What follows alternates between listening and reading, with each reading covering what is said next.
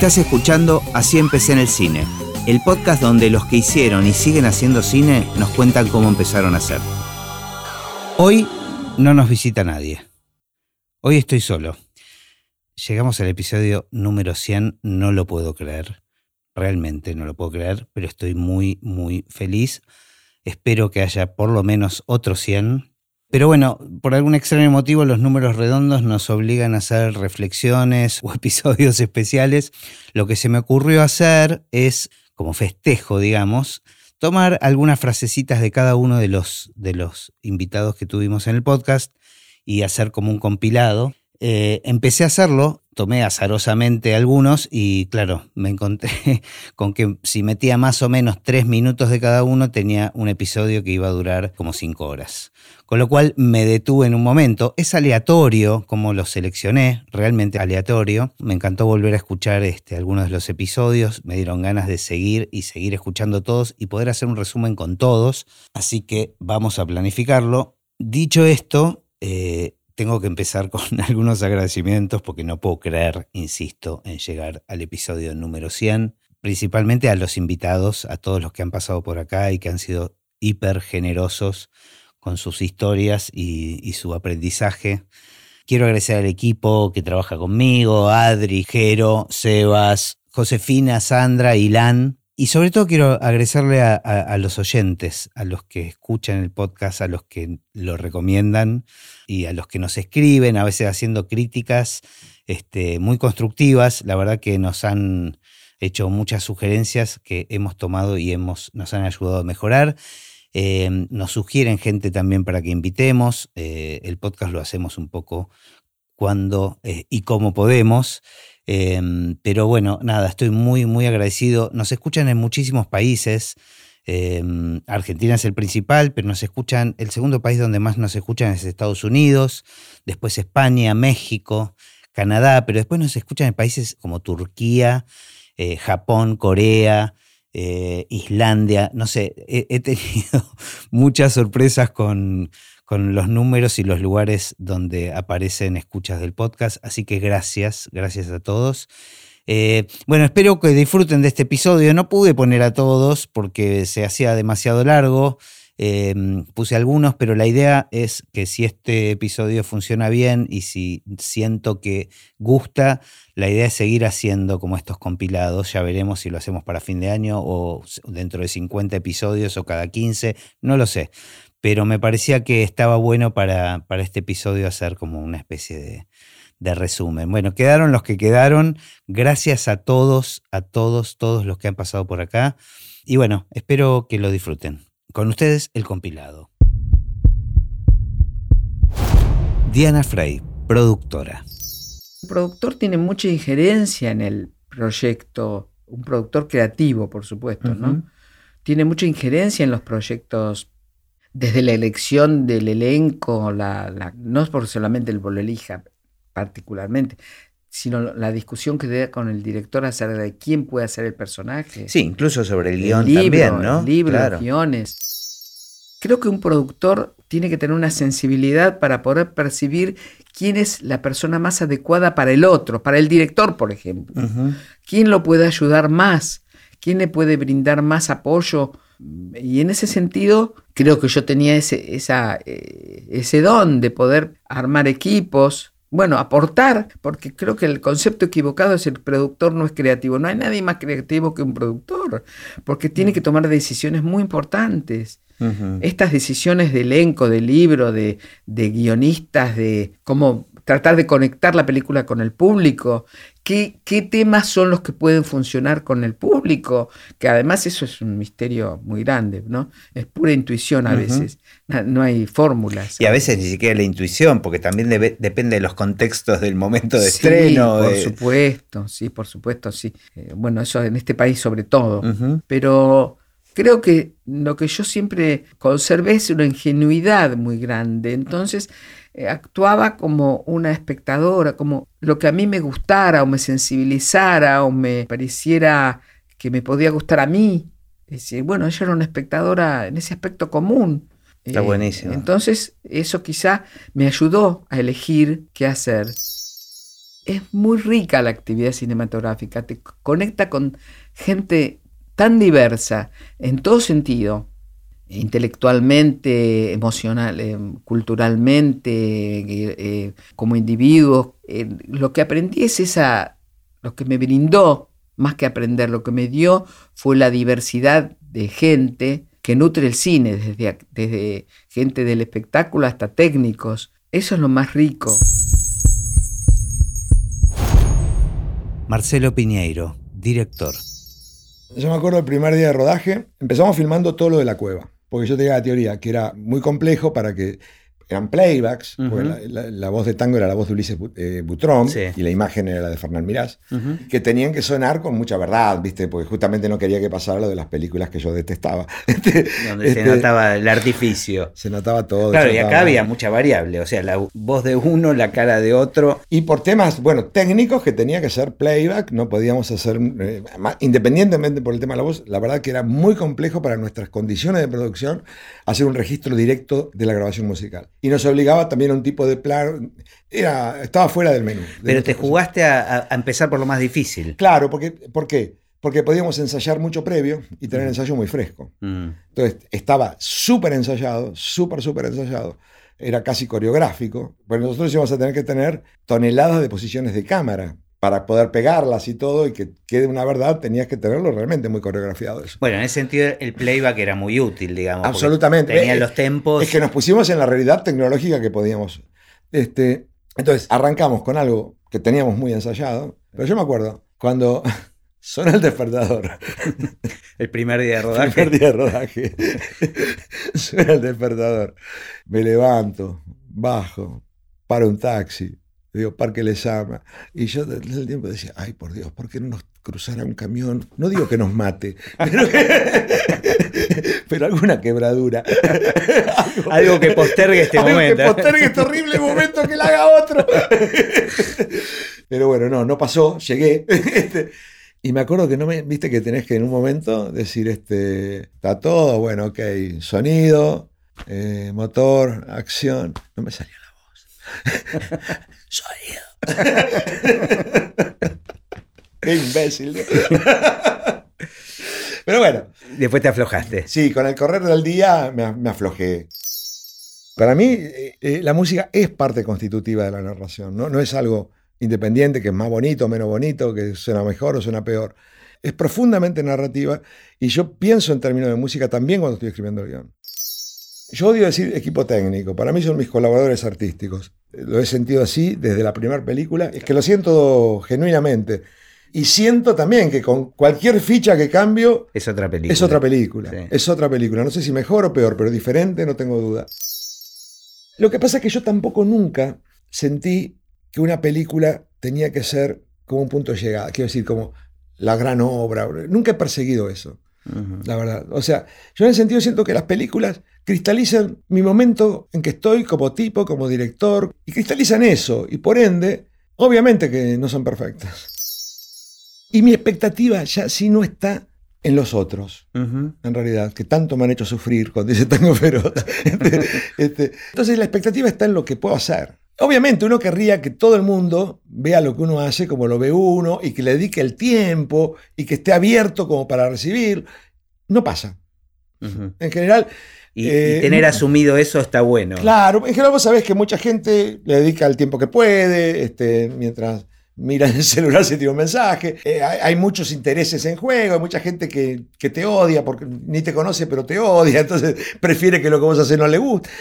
¿Qué puedes hacer ante eso? Nada. Por otro lado, también te digo, yo ya tengo ocho películas hechas. Me gustan las ocho. son más y con sus menos, me gustan las ocho. Pero estoy orgulloso de ellas. A las ocho las hice porque me importaba mucho hacerlas. Me hubiera encantado hacer 38, no 8. También eso es cierto. Eh, pero lo que no quiero hacer es una película de la que no estoy orgulloso. Quiero decirte, esto no tiene que ver con el resultado. Por el resultado, cada cual ve lo que quiere, ¿viste? Yo de pronto veo películas que me parecen horribles y todo el mundo dice que son geniales. O sea, el resultado es, es casi un accidente, te diría. Tiene que ver con cómo uno se relaciona con lo que hace. Pero para mí, el hacer es una parte y el que se ha visto lo que haces es otra parte. Y ambas me parecen muy importantes. Ambas me parecen muy importantes y muy constitutivas del hecho fílmico. del hecho artístico, casi te diría. No hay obra sin receptor. Sol Lopatín, directora de fotografía. El director de fotografía tiene un rol muy físico, no puedes estar, eh, digamos, te la tenés que bancar porque esas son las, son las condiciones del laburo. Hay películas que inclusive te pueden llamar por una película y vos hasta que no empezás a construir la imagen de esa película, por ahí en el, en el construir la imagen te das cuenta que la película necesita del trazo de una cámara en mano, de una cosa más eh, que genere más nerviosismo, más violencia y no lo puedes saber. Entonces básicamente tenés que estar preparado. Yo aprendí a ser gaffer como yo era eléctrica, pero aprendí a ser gaffer sabiendo que me tenía que saber rodear. Con los sonidistas, eh, con sonido directo, la convivencia de la decisión, dónde va un farolo, dónde va un paño, es totalmente directa, o sea, es recíproca y donde a vos te pusieron algo, vos no podés poner, o donde vos pones y no dejás poner, es una convivencia absolutamente cercana. Claro. Yo de gaffer no era muy considerada, o sea, no registraba. De como directora de fotografía, con el tiempo y muy progresivo, empecé a querer a, y a querer y a considerar al sonido, a sonido. A trabajar más en equipo, digamos. Sí, que me pasa, que es fuertísimo. Yo hago una película donde, ponele, hay un, se suele hacer un pre-scouting. O sea, donde vas con el director, el director de arte, producción, y no consideran al sonido. Nunca. No consideran al sonido. Y no hay manera que lo consideren. Entonces a mí me pasa en la actualidad que yo ya voy a ver los lugares y digo, che, pero pienso en el sonido. Está buenísimo. Entonces la tiro. Guillermo Gatti, editor. Lo que me pasó es que hay algo que a mí me gustó estudiar siempre, hasta el día de hoy, que es eh, cosas que tengan que ver con la dramaturgia y tiene mucho más que ver con el montaje que de lo que uno se puede imaginar. Por lo menos en lo que me gusta a mí, que es la narración más tradicional, los tres actos y demás. Me parece que lo que tiene, por lo menos mi rubro, es que se puede hacer con mucha base teórica o se puede hacer por instinto y llegas más o menos a los mismos resultados. Pero descubrí que necesitaba pensarlo de otra manera. Con el tiempo descubrí que en realidad editar es tomar decisiones todo el tiempo. Y yo creo que es un gran remedio para una gran parte de la neurosis. Descubrí que tengo mucha más paciencia de la que creo, sobre todo con con gente que se estresa mucho haciendo todo lo que hace y hay que estar ahí. Y siento que les desmitifiqué mucho, yo creo que para bien, lo que es el cine, porque pensaba que de muy chico de leer mucho, de que era algo que yo no podía alcanzar porque era algo que es para elegidos o una cosa así por el estilo, que creo que eso, por suerte, en los últimos años se desandó bastante.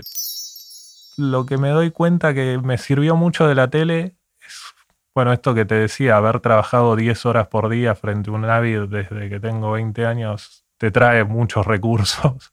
Y es muy raro que te sorprenda algo, entonces está bueno eso a la hora de sentarte con un director que quizás tiene muchas inseguridades o que estuvo tres años tratando de llevar una película adelante y después tiene ocho semanas para editarla. Me siento y estoy tranquilo. Yo siento que estoy ahí para ordenar un poco que toda locura que haya pasado en el rodaje no tiene nada que ver con lo que vamos a hacer ahí. Marcela Gerti, guionista. Es que en el inicio no, no hay nada, está la visión de alguien o la idea de alguien. Entonces es, como vos dices, a veces en un trabajo más como era el de Polka, en un momento era cazarle la onda a Adrián Suárez para decir, bueno, esto es lo que quiere hacer. Otro momento era tratar de que él entienda este, hay inculpables, era muy interesante, que pasaron cosas muy interesantes, la verdad. En un momento había un capítulo, me acuerdo, que con Juan Pablo Domenech queríamos hacer y, Adrián Sor decía, pero es medio tarde para hacer esto porque el personaje ya está presentado y no, pero era como, era una historia, un personaje de Fernán Mirás que contaba todo su pasado con, con las relaciones con la mujer. Estaba buenísima la idea y, y no, va a estar re bueno, bueno, lo hicimos. Y cuando salió al aire era verdad. O sea, sí, estaba buenísimo, pero ya era tarde, la historia pasaba por otro lado. este capítulo te vas, o sea, estás contando la historia de un grupo de gente que vas contando sus historias, pero son una amalgama, y en este te vas a contar el pasado de este personaje que bueno, le- también le pedís mucho al espectador porque el espectador iba para adelante con ellos y ahora le pedís que vaya para atrás. Que las historias son de los personajes. Después la historia está buena o no, está mejor o no, le pasa mejor, pero si el personaje está construido sólido y lo que le pasa y la historia que vas a contar, Claro. vos vas a ir con ese, ¿no? Un tour en la red Globo Ajá. porque me causaba curiosidad cómo hacían las novelas, todo, y la persona que da el tour decía, eh, acá los más importantes son los escritores, porque actor quiere ser todo el mundo, director algunos, escritor nadie, entonces si hay buenos Mira, escritores, son lo que más necesitamos. A mí me quedó como una deformación que no me gustó, con el tiempo me di cuenta, que es que como vos estás todos los días resolviendo y cerrando una estructura, te me empezó a pasar a mí que en la vida pedía a la vida resoluciones todo el tiempo. Y entonces hay una situación que empezás a generar vos mismo eh, co- conflicto y que, se, y que las cosas se tienen que resolver. La vida no se resuelve, hay cosas que incluso no se resuelven nunca. Bernardita Ojeda, directora y productora de animación. Yo tengo mucha admiración por, por los, anima- los animadores porque es un, es un trabajo muy, muy laborioso y que además requiere de muchas etapas. Eh, está escribir el guion, después uno hace un storyboard, después del storyboard uno hace un layout, donde se van tomando muchas decisiones y se van agregando muchas cosas de historia respecto al, al guion. Que el Se guion sigue modificando el guion de alguna Totalmente.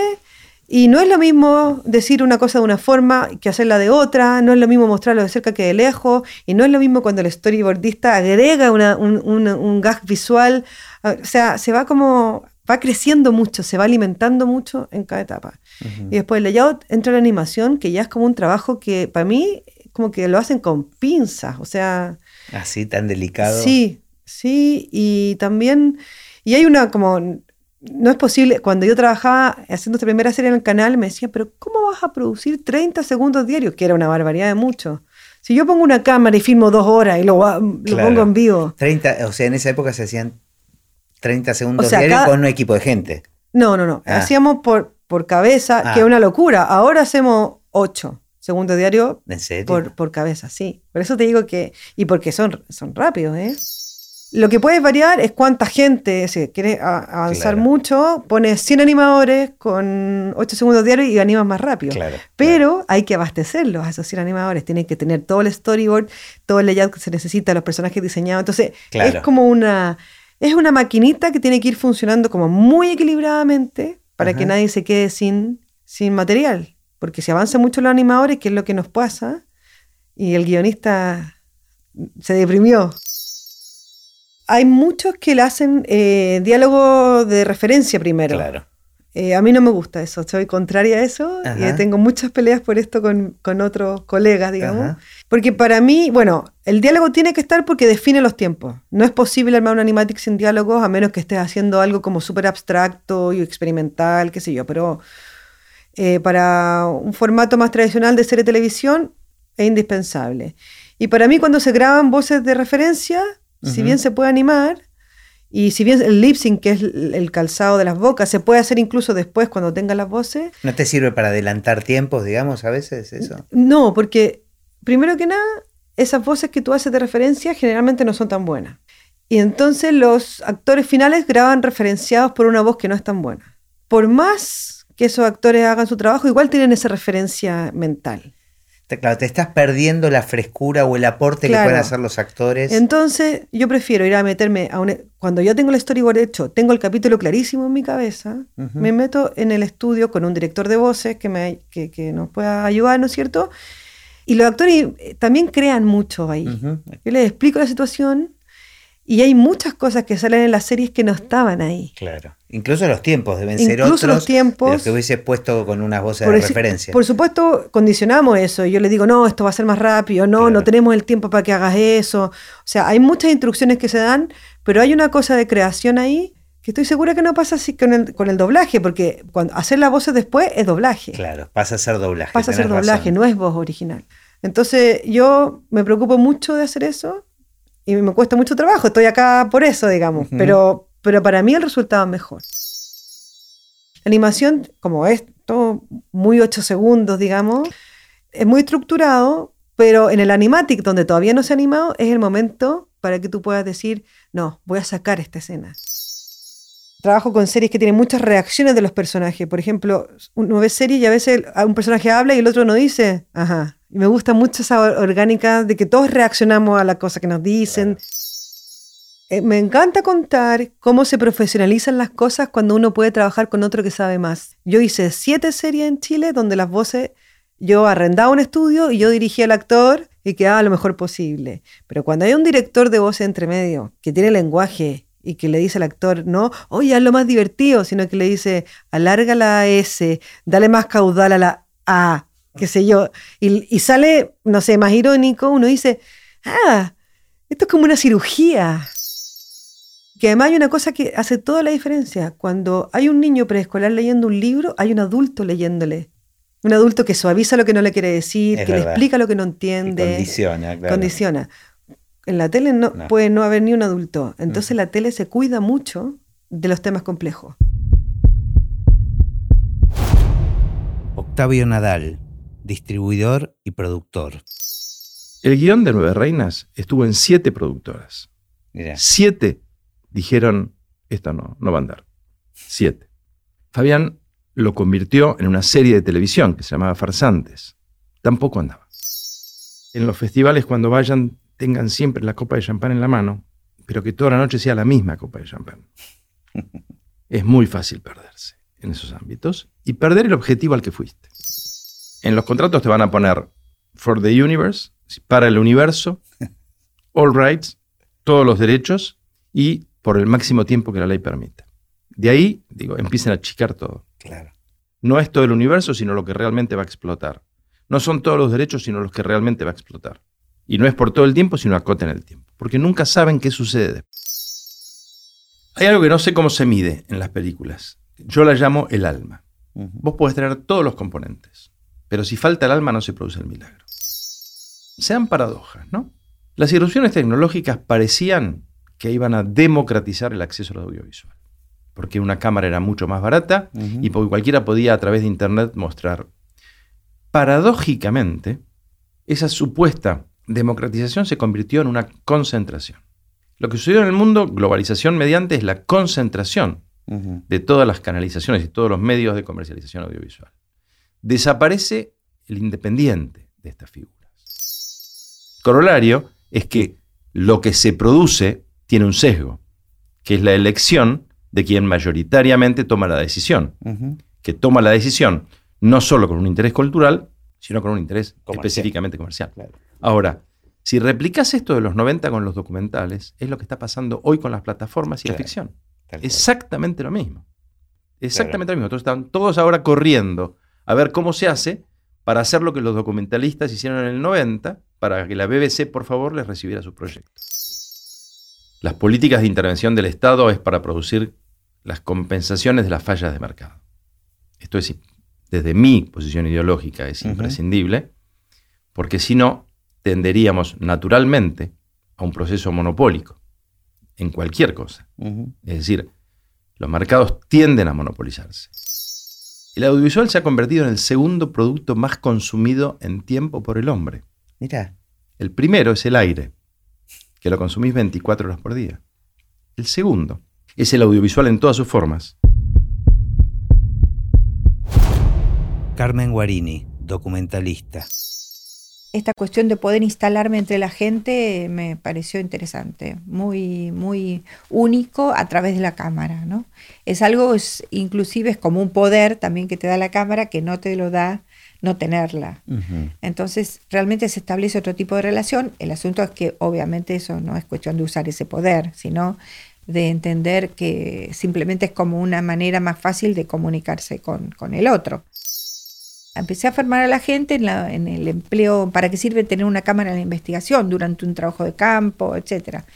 Y no con la idea de que hicieran películas, sino de cómo la cámara, por esto que te decía, esta, esta posibilidad que te da de contacto con el otro, te posibilita un acceso a un cierto tipo de información que no lo da ni la palabra, no lo da, que lo dan solo los cuerpos. Entonces, digamos, la cámara es ideal para esas cosas, ¿no? Y Y lo mismo para restituir cierta información antropológica que no la podés transmitir a través de la escritura. Entonces, hay ahí algo mágico, esto del orden de lo inconsciente y del orden de lo misterioso que tienen las relaciones humanas, las conductas humanas, los códigos, eh, códigos culturales tan distintos que uno a veces no, tiene palabras para traducirlos y no hay por qué traducirlos. Pero hay que también ser amplios y entender que el cine hoy es muchas cosas, ¿no? Y que el cine está en los museos, puede estar en una exposición de arte, puede estar todo es de algún modo cine, me parece a mí. No es que solo las películas de largometraje de ficción son cine, no. Entonces, en esa variedad, en esa diversidad, incluso en la exploración, hay mucho cine ensayo, que me parece que es lo más interesante porque eso mueve los límites del lenguaje también y las posibilidades del lenguaje, no, no quedarse anclado en la narrativa clásica, por ejemplo, que me parece hoy por hoy sumamente aburrida. Me parece que hay que tratar siempre de, ir a los límites. Yo no discrimino, creo que el uso de la imagen hoy eh, realmente nos amplía las fronteras del conocimiento. Mm. Eh, no importa cómo se haga, ¿no? Entonces, para mí hay que apoyar todo. Pero también hay cosas que son previas a la escritura. Y esto es instancia de investigación, de aproximación a la gente, a la situación, a las historias, y, que muchas veces son las que te permiten ir empezando a construir esa historia, o sea, vas filmándome en el camino. Y ahí eso... Te vas encontrando con... Es muy interesante porque la cámara empieza como casi a autonomizarse, ¿viste? Llega un momento que vos descubrís cosas que filmaste que no, no las pensabas, si las hubieras escrito no las hubieras podido filmar. Es decir, hay como un camino así de descubrimiento de una cierta cosa mágica que yo, digamos, lo escuchaba a Rush hablar de estas cosas y me parecía un delirante, ¿viste? Pero bueno, tenía razón. Como que trabaja el inconsciente, ¿no? Mucho, de mucho, alguna manera. Sí, sí, sí, sí. Sí, sí, es que es eso. Es eso. Entonces hay como una película que uno, se, uno planea, una película que uno filma y una película que uno termina escribiendo en rodaje. Son distintas. Claro. Y yo, a mí lo que me parece más interesante es que en el camino todo eso debe transformarse. Si no se transforma, siempre pienso eso y digo, no hay película. Claro, hay que, hay que estar permeable y también, tiene que haber una transformación personal. Si entre que uno inicia un proyecto y termina la película, no te pasó nada, creo que no hay película. Luciano Saracino, escritor y guionista. El guionista, por una cuestión de vicio de su laburo, cree que lo, que importa son las palabras. Y en ese momento me di cuenta que yo había sido un pelotudo toda mi vida, porque lo que importa justamente es lo que no se dice.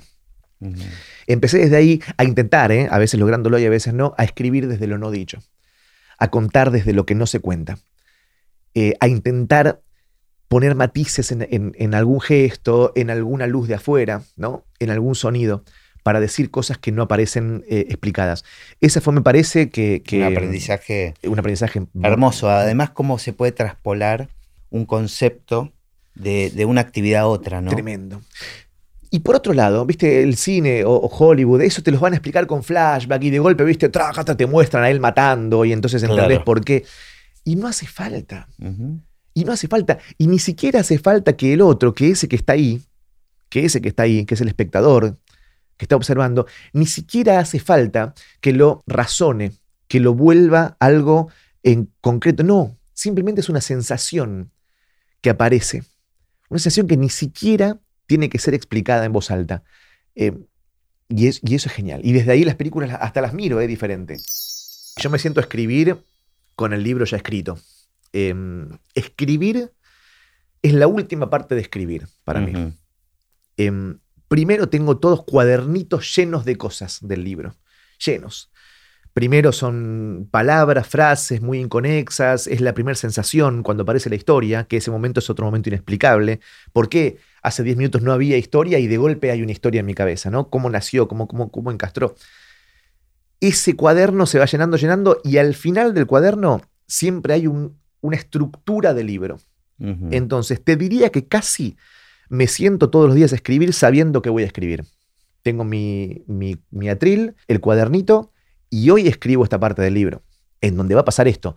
Ahí se me entra el oficio de los diálogos y lo que sea, pero yo creo que la parte artística, la parte de construcción, la parte de, esculpido de la historia ya está toda hecha cuando me siento a escribir. No, no me puedo dar el lujo de tener la hoja en blanco, el, el famoso, eh, ¿cómo es? El- el- la crisis de la hoja en blanco. No me puedo dar el lujo de eso, yo porque trabajo de esto. Claro.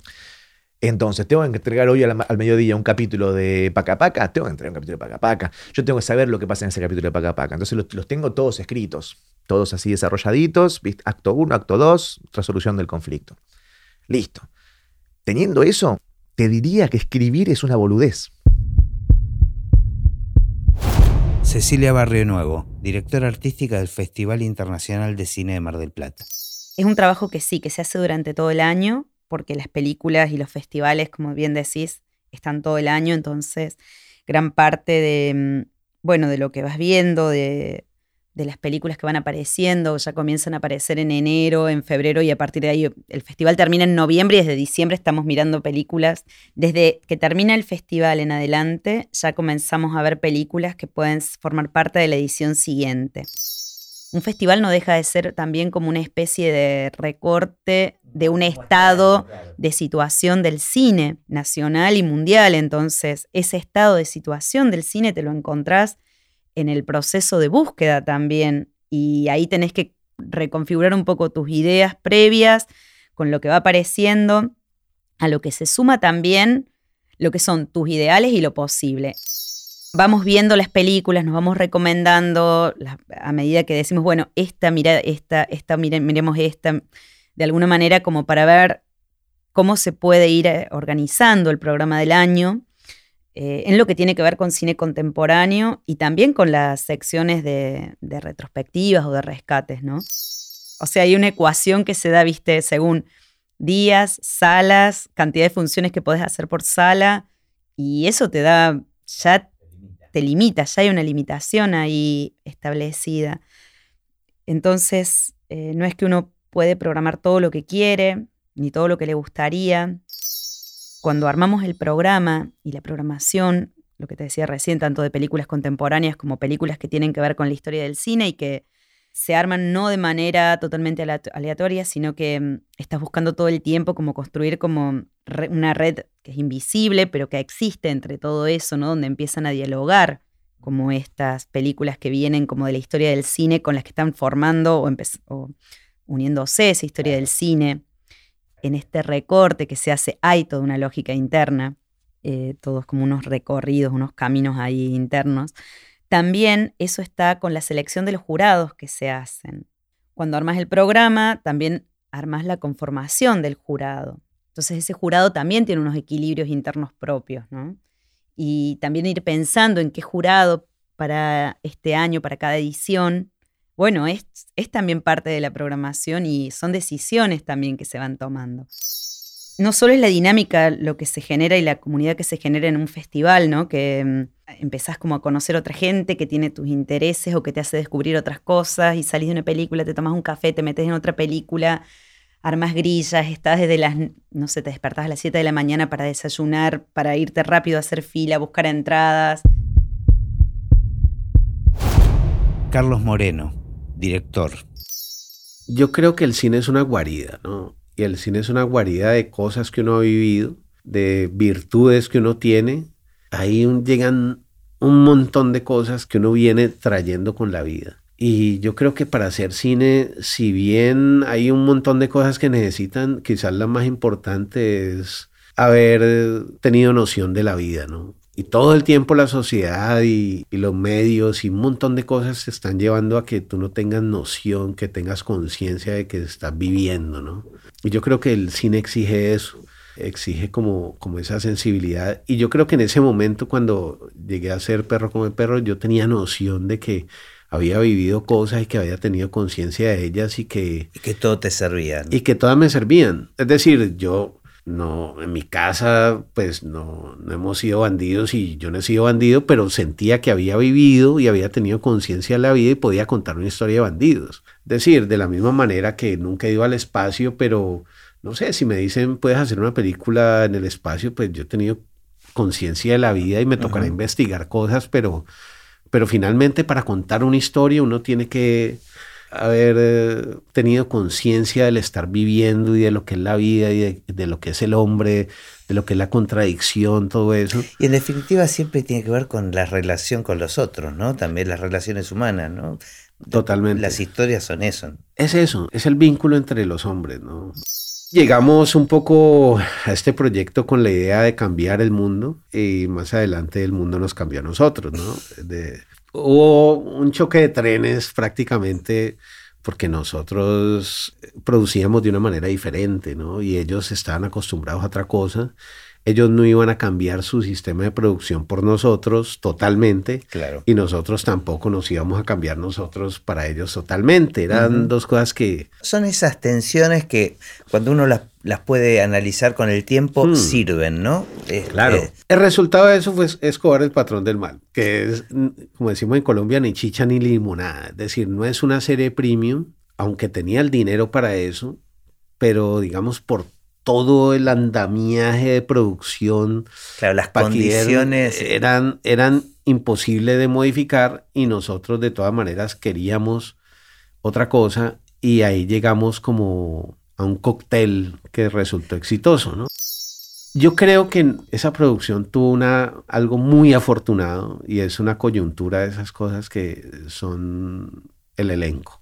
Es decir, yo creo que Vicky Hernández, Chichila Navia, Cristian Tapan, Andrés Parra, eh, Anderson Ballesteros, y estoy olvidando a otros en este momento, ellos fueron muy generosos con la producción y ellos reinterpretaron lo que estaba escrito. Y todos los días, todos los días, eso era como el, el eterno día de la marmota que yo me levantaba, todos los días eran iguales, los mismos problemas, todo, todo, todo era igual. Pero había algo muy interesante que yo sabía que me iba a encontrar todos los días, era la, la generosidad o la propuesta de los actores que Andrés me decía, mira, yo creo que en esta escena yo no debo hablar, porque todos están diciendo que hay que hacer una cagada y este personaje de pronto la está pensando y no tiene que decirlo siquiera. Y en el guion estaba planteado de otra manera. Claro. yo decía, "Es- está muy bien, hagámoslo así. Y cambiaba toda la escena y quedaba mucho mejor. Bueno, pero ahí, ahí hay una conjunción de varias cosas. Me parece que no solo es la generosidad de él, sino también tu apertura como director a escuchar estas propuestas. Y aparte de mi apertura, de alguna manera, Juana, la productora, aunque fue una persona que eventualmente nos llamaba a jalarnos las orejas, Ajá. Ella confió en nosotros. Si no, nos hubiera echado, ¿no? Claro, claro, claro. Nos hubiera echado al primer mes, pero yo creo que ella confiaba. Ella sabía que, que nosotros le íbamos a sacar canas, pero que, que en última eh, confiaba. El estreno de Pablo Escobar fue para nosotros coyuntural porque nos liberó de un problema y nos metió en otro. Nos liberó el problema de, de la incertidumbre de ellos, de que si eso estaba quedando bien, que a ellos les parecía un poco raro. Pero tampoco estábamos eh, en una cosa rarísima. Claro, pero enseguida el público lo, lo aprobó. enseguida, al día siguiente, llegaron los ratings, pues, y, y eso pues era histórico lo- a donde había llegado. Entonces cambió esa actitud de hacia nosotros, pero apareció otra cosa que sí es acaben rápido, que es otro tipo de presión. ¿Y por qué? ¿Por qué acaban rápido? Pues porque estábamos gastando mucho dinero ok. y porque se venía las emisiones al aire encima, es decir, en una semana se empiezan a consumir episodios que ya se han rodado y otras cosas que Claro, faltan. se empieza a achicar la brecha entre lo... lo- Exacto, entonces la el- producción se convirtió en una cosa demencial, demencial, demencial, que fueron unos meses muy locos porque éramos dos unidades y Laura la mayor parte del tiempo estuve en Medellín y a mí me tocó como Bogotá, los llanos orientales, me tocó la costa, me tocó eh, en Estados Unidos, me tocaron cosas que eran de mucho movimiento y, los actores para allá y para acá y se volvió una locura, ¿no? Una locura al punto de que cuando la serie se acabó, creo que fue en octubre, cuando faltaba una semana, ah, en una semana se acababa la producción y yo pensaba que estaba en un en el eterno día de la marmota, claro, en un remolino. en el eterno día de la marmota y acabó y bueno, yo sentí que eso fue como un punto, otro de esos puntos importantes en esta carrera y yo dije, pero no no voy a volver. Creo que en Colombia ha ocurrido algo que es determinante y es una revolución social, un cambio social muy profundo que ha sido el narcotráfico. Yo miro el narcotráfico desde ese punto de vista.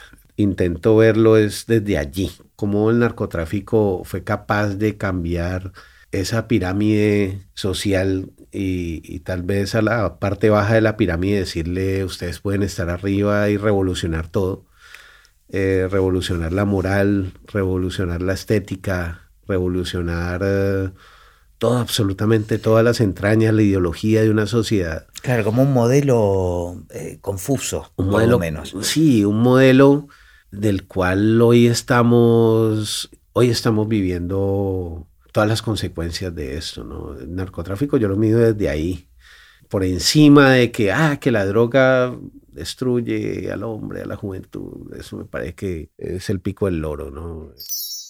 Mira, el futuro del cine yo creo que no se puede desprender del futuro de la humanidad, ¿no? Digamos que aunque el cine no existió con la humanidad, sí en los años recientes, pues yo creo que le mostró a la humanidad un montón de cosas, ¿no? Hay una, algo que, le recomendaba Tarkovsky a, a, los jóvenes que querían hacer cine, era que aprendieran a estar solos. Y es una recomendación que me parece muy valiosa para el cine, porque en nuestra sociedad, nuestra sociedad actual, cada vez estamos más entretenidos y estamos más distraídos. Es decir, no, cada vez se disminuye la capacidad de estar solos. Pero yo me he dado cuenta que ese espacio que antes teníamos para viajar solos, para aburrirnos, para mirar, para esperar, para leer, para pensar, para pensar, para sentir, ese espacio se, se ha ido reduciendo, se ha ido reduciendo. Y es un espacio que que yo creo que termina afectando la narración, que termina afectando el relato y por ende el cine. María Mewi Canobra, microfonista. Que nuestro trabajo era un trabajo en que se remaba en dulce de leche en rodaje, ¿entendés? Porque no se ve, se escucha y los que escuchamos somos poquititos. Entonces, a la generalidad le cuesta entender lo que nosotros pedimos o buscamos hacer.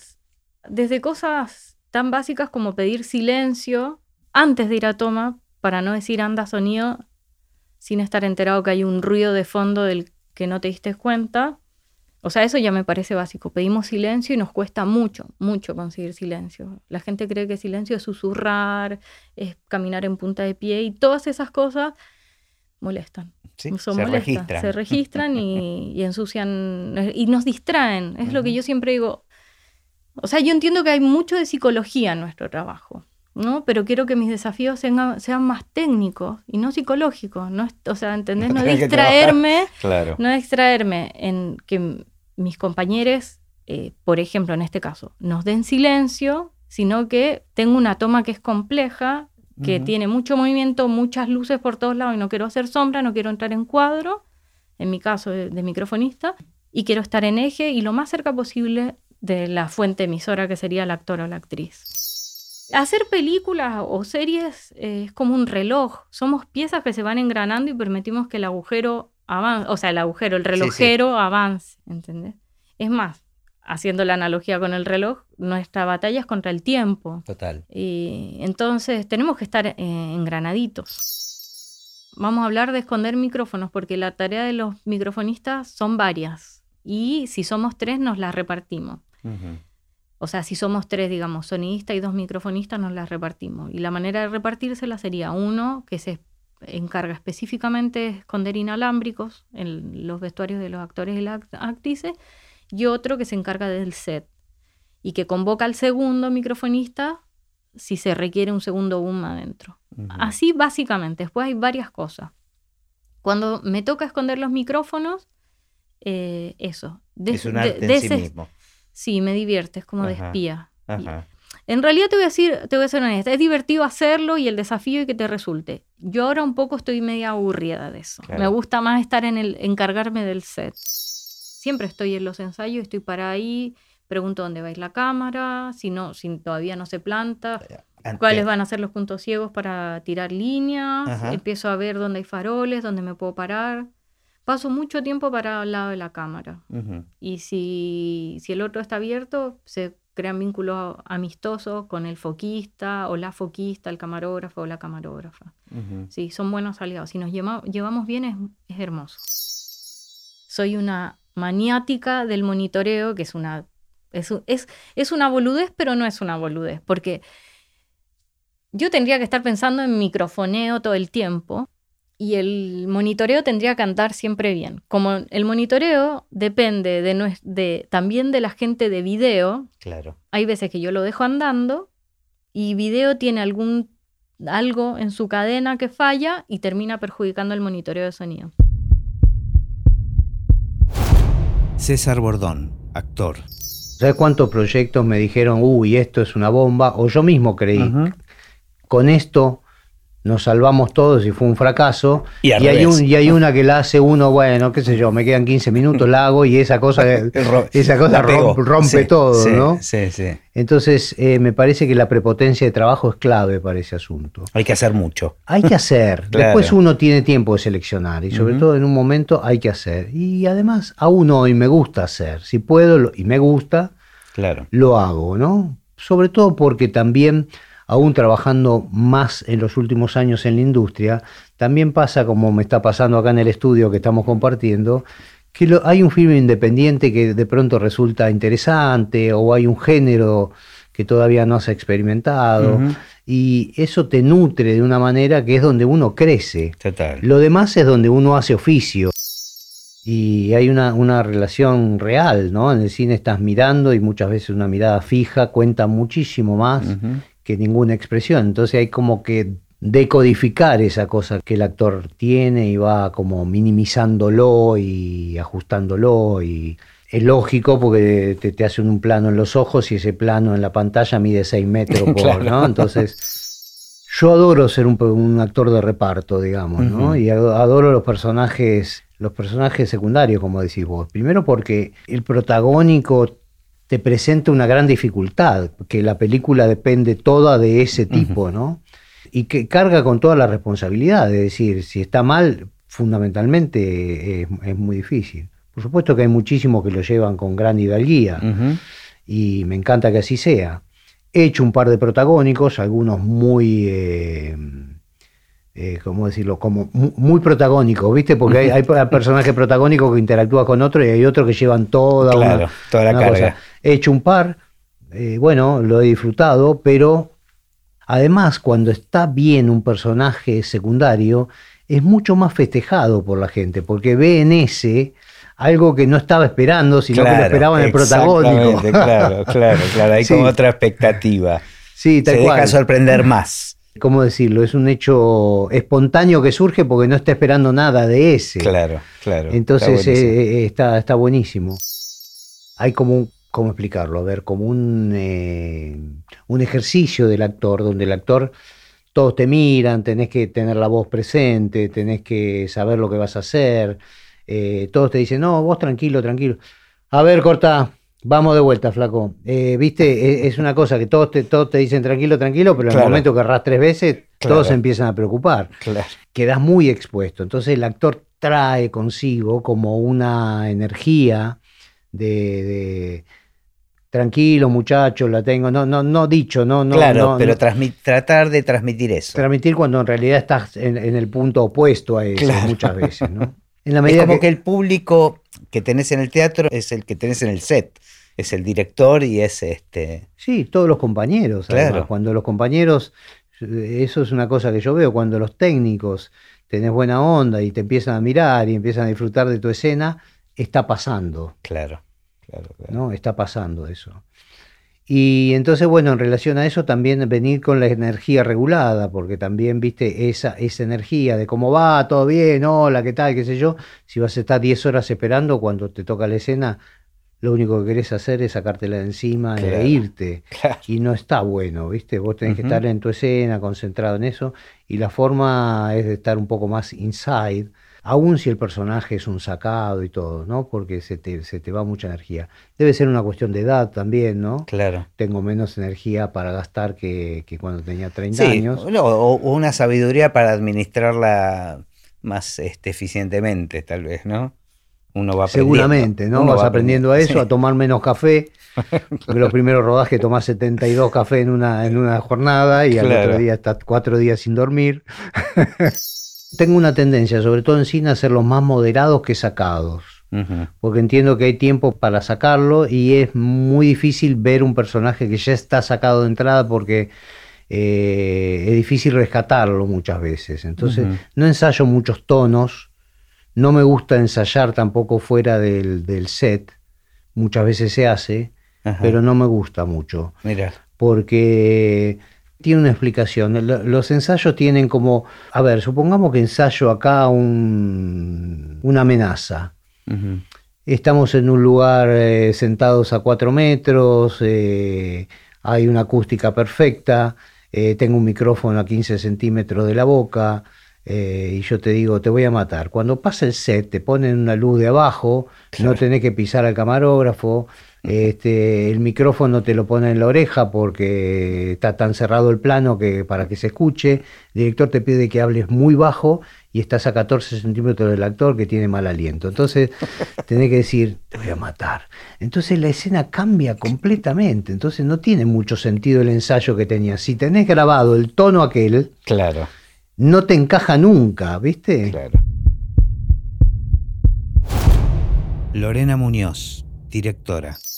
Lo que pasó con la escuela de cine también fue algo que yo ahora le digo a mis alumnos, que es la importancia de pertenecer a un grupo de trabajo. Qué importante que es porque el cine es un arte colectivo. Porque a mí me encanta estar acompañada y trabajar como, con, yo digo, con, con la creatividad, sumando la creatividad de todos, ¿no? De todas. Como que es muy lindo eso del cine. También hay que saber para después poder pedir, porque si no, yo qué sé, hay cuestiones, digo, técnicas que si las desconoces por completo tampoco, no sé, no saber cuáles son los lentes o cómo se va a ver es algo que tiene que ver también con lo narrativo y lo estético, no solamente lo técnico. Por algo, digo, uno digo, elige ciertas historias y no otras. Hay ahí algo germinal, ¿no? Que se va construyendo y que por ahí va un poco por, por debajo y que no, no llegas a, a darte cuenta conscientemente. Y yo creo que si uno presta atención y escucha mucho al resto y escucha las historias, a mí me gusta mucho hablar con mucha gente y que me cuenten, en algún lugar encontrás estas causalidades. Y yo siempre le digo a los alumnos que uno en esta profesión pasa de sentirse oruga a mariposa en un segundo. Y al revés también. De mariposa a oruga en un segundo. Y cuando estás trabajando con las emociones, estás todo el tiempo expuesto, ¿no? A mm, que la gente opine, a que, digo, que la película deja de ser tuya inmediatamente, que tiene su recorrido y vida propia y por ahí se ve lo que quisiste hacer y a veces no, o se ve otra cosa. Y me parece que en esa exposición uno a veces piensa que, que con las películas por ahí no estás contando nada tuyo, nada de vos. Y en realidad estás todo el tiempo exponiéndote y contando quién sos. Soy fanática de las películas de la década del 30, el 40, el 50. Nosotros éramos una potencia. O sea, realmente, digo, el cine en la década del 30 y el 40 era maravilloso. Este, éramos una industria realmente fuerte, ¿no? Con, con mucha identidad nacional, con, con tradiciones, con cosas nuestras. Eh, y me da, me da pena que eso ahora no, no esté sucediendo.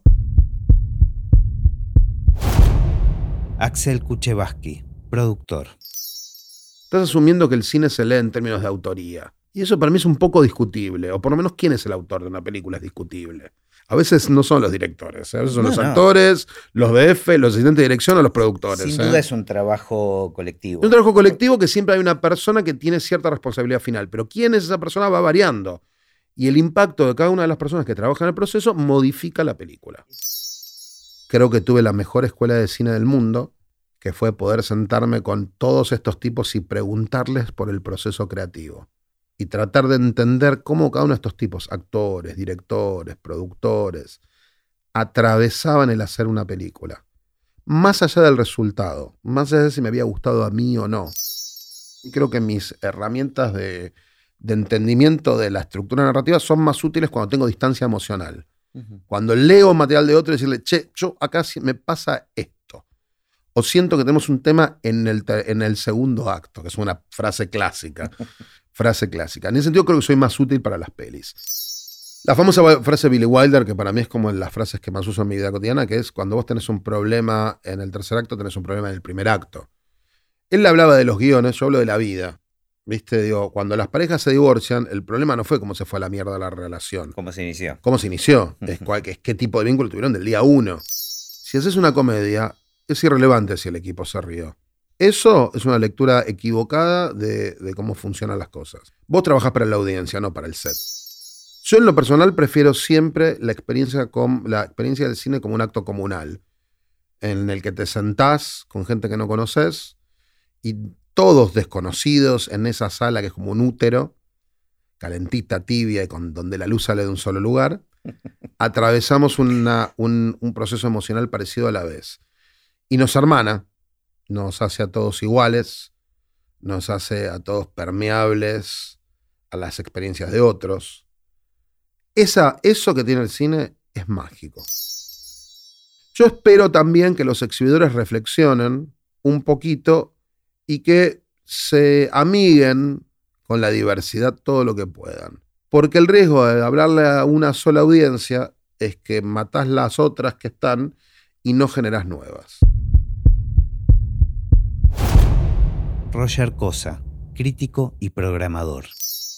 Es claro que el humor es universal, pero los contenidos del humor no lo son. Mm. El drama es más fácil eh, equilibrar. el- eh, frente al dolor no hay tantas variaciones frente a la experiencia del dolor. Puede haberla en tanto como se lo explica. ¿no? Porque si alguien en, la India pueden explicarlo desde el karma o, o lo que fuera, y acá desde no sé qué. Acá podría ser el, el- bueno, pagará sus penas en el juicio final. O sea, puede haber una explicación. Pero la experiencia de sentir la- el sufrimiento de alguien es bastante más asequible para cualquier, eh, Sí, está más- cualquier punto de vista cultural. Claro, Pero el humor no. hom- homogeneizados. Homogeneizado. Pero el humor no, el humor depende de, de las, de las convenciones culturales. Claro. Eh, por eso, cuanto más físico es el humor, más accesible es para cualquier cultura. Cuanto más cercano está al- a la lengua y a ciertos códigos, bueno, se empieza a perder.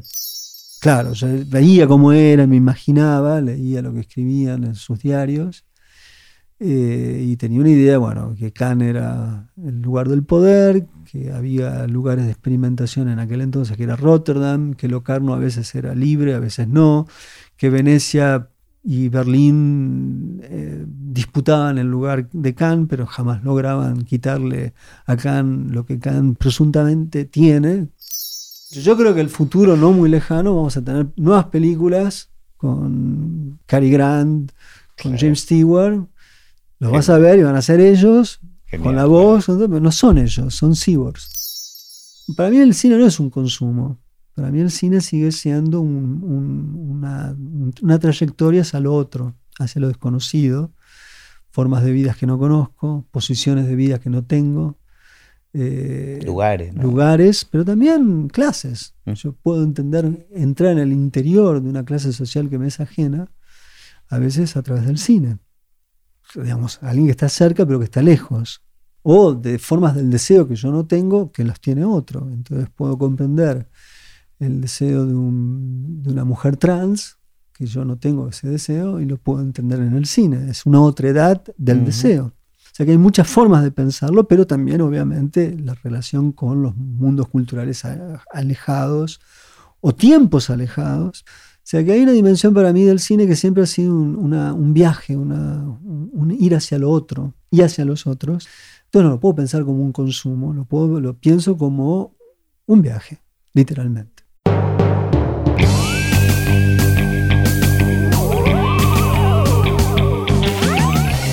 Y así terminó esta conversación de Así empecé en el cine. Mi nombre es Gustavo Pomeranek y espero que la hayan disfrutado al menos un poco de todo lo que disfruté yo. Recuerden que se pueden suscribir para escuchar todos los episodios que vamos subiendo en asíempecenelcine.com. También nos pueden buscar en Apple Podcast, en Spotify o en cualquier otra aplicación de podcast. Los espero en el próximo. Chao.